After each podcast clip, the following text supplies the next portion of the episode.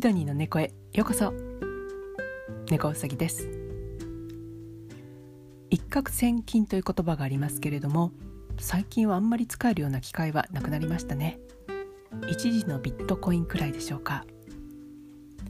アメリカのゴールドラッシュは有名なんですがオーストラリアにもゴールドラッシュがあったことはご存知ですか？1848年にアメリカのカリフォルニア州で金塊が発見されてゴールドラッシュが始まったんですがオーストラリアからも多くの人々が一攫千金を狙ってアメリカに行きましたその頃のあのオーストラリアのいわゆる白人人口は約7万7千人くらいで、まあ、ただでさえ人が少ないのに、えー、いろんな作業だとか制度を維持する働き盛りの男性がアメリカに行ってしまって政府としては大打撃となりました。そこで政府は彼らを呼び戻そうとオーストラリアでも地質調査を始めることにしました。オーストラリアで金を最初に発見した人はエドワード・ハーグレーブスという方です。この人はあのアメリカのゴールドラッシュに参加したんですが結局金を見つけることができずに1851年1月にオーストラリアに戻ってきました。ハーグレーブスはアメリカで学んだ金採掘の技術や知識を使って鉱山を発見する仕事で政府から報酬をもらうことになりました。シドニーから西の方に車で約2時間くらい行ったところにバサーストというところがあるんですがその近くのマックワイアー川バレーがカリフォルニア鉱山にとっても似ているってことに気がついて金を探し始めます。そしてそれから数週間後の2月12日にルイスポンドクリークというところで砂金が5粒見つかりました。ハーグレーブスは3月にシドニーに戻って政府に金が見つかったことを報告します。そしてその場所を公表してしまったために300人以上の人たちがその発見場所に殺到してゴールドラッシュが始まることになります。ちょうどその頃はアメリカで金が見つからずに帰国してきた人も多くなっていた頃なのでオーストラリアは1851年から本格的なゴールドラッシュとなります。翌年の1852年には約37万人もの人々が金採掘を目的で移住してきます彼らはあの今までの囚人の移民とは違っていろんな技術とか知識を持った中産階級の人たちも含まれていました。ということでもオーストラリアの東側エリアのニューサウスウェールズはもうどんどん人が増えていって大変にぎわってくるんですけどもオーストラリアの南の方ですね。下の方にあるビクトリアというエリアにいた労働者も一攫千金を夢見てどんどんニューサウスウェールズに移動していったのでビクトリアのメルボルンでは労働者不足で街が機能しなくなるってことだったそうですね。またあの地方都市では農家での労働力も少なくなって食料不足も懸念されました。なのでその解決策としてビクトリアエリアでも金庫を探すことを奨励するためにある広告を出したんですね。それがメルボルンから200マイル以内の場所で金庫を見つけた者には200ポンドの賞金を出すというものでした。200ポンドというのは当時のあの普通の労働者の約10年分のお給料だったそうです。まあ、その回もあって1851年8月にビクトリアでも金が発見されました。メルボルンから、えー、今だったら電車で約2時間くらい離れているバララットやベンディゴという地方都市のエリアで多くの鉱山が見つかりました。そしてまあこれらの近郊に行くために都市部の男性の半分がそちらの方に移動したと言われています。またこのゴールドラッシュにはオーストラリア国内からだけではなくってイギリスとかアメリカまたあの中国などからも多くの移民がやってきました。なので、えー、その頃のオーストラリアの人口なんですが1858年には約54万人まで増えたそうです。この金の採掘は許可制になっていてでその1851年11月にその採掘許可証の額が今までの3倍にあたる30シリングに値上がりしてしまって毎月の支払いがもう大変ということで政府に不満を持つ、えー、夫婦たちによる抗議運動が起こってきます。またあの政府側としてはちゃんとあの許可証を持っているかどうかという厳しい取り締まりをして甲府たちの不安が、えー、不満が募っていくんですね。ここであの重要な事件が起きるんですがあのその事件とは1854年10月に一人の甲府がユーレカホテルというところのそばで死亡していてそのホテルの所有者とかまあ数人が起訴されたんですけども結局みんな無罪となりました。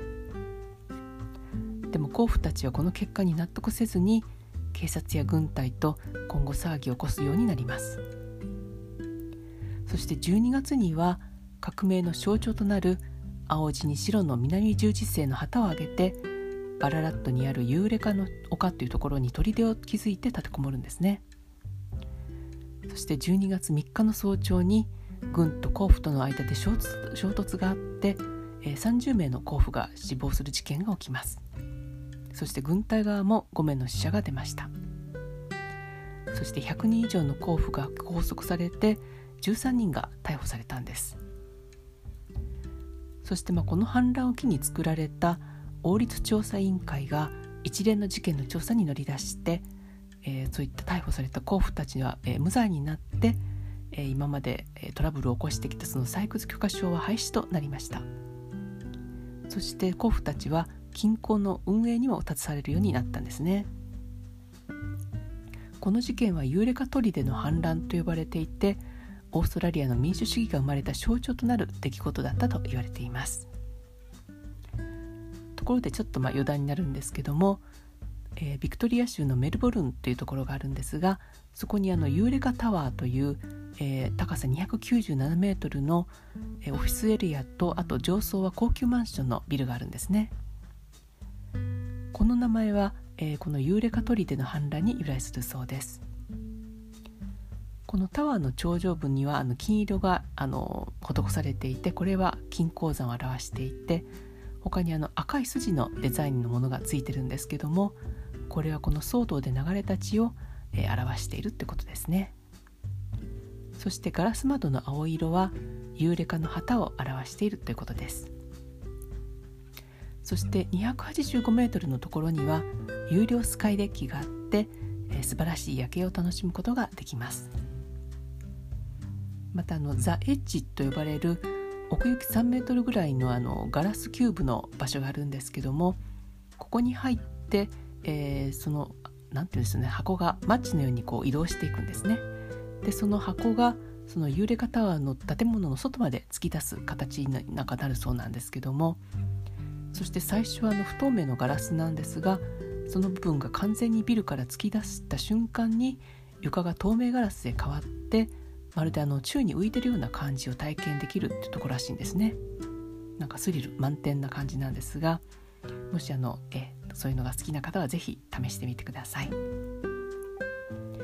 まあ、このゴールドラッシュなんですが他のエリアでもあの小規模なものは起こったんですけども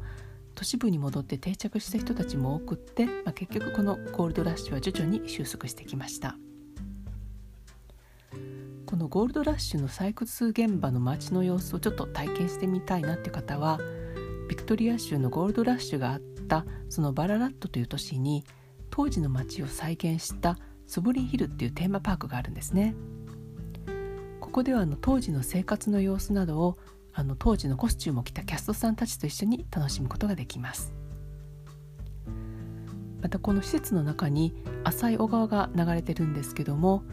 ここであの平たいあのたらいのようなものに水と砂を一緒に入れて砂金を探す方法のあのパニングっていうものを試すことができます。このたらいを、えうまく回して比重の重い金だけをより分けて探します実際にあのここで砂金も取れるようですのでもし、えバララットのにいらしたら是非一攫千金を試してみてくださいねオーストラリアのまゴールドラッシュは単にま金を求めてきた、えー、来て人が来たというだけではなくって近代オーストラリアを形成する役目を、えー、果たした重要なイベントだったということですね。というのは例えばあのオーストラリアの人口増加に伴って肉とか小麦などのあの需要が増えたために農地の開拓や牧場の数がどんどん増えてきました。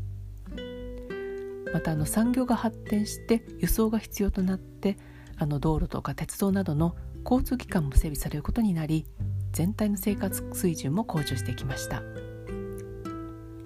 そしてあの経済力も持つようになってきて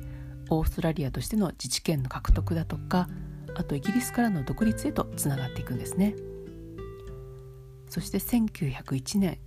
オーストラリアは連邦政府を作ってイギリス植民地からの独立を果たします。ただまあ前回にお話ししたように国家元首はイギリス国王または女王という立憲君主制の国となるんですね。当時の人にとってはまあ単なる一攫千金のゴールドラッシュが現在のオーストラリアを形作るっていうのは何かこの歴史の連鎖というものは面白い感じがしますねそれでは今日はこの辺で本日もお聴きいただきありがとうございました猫うさぎでした。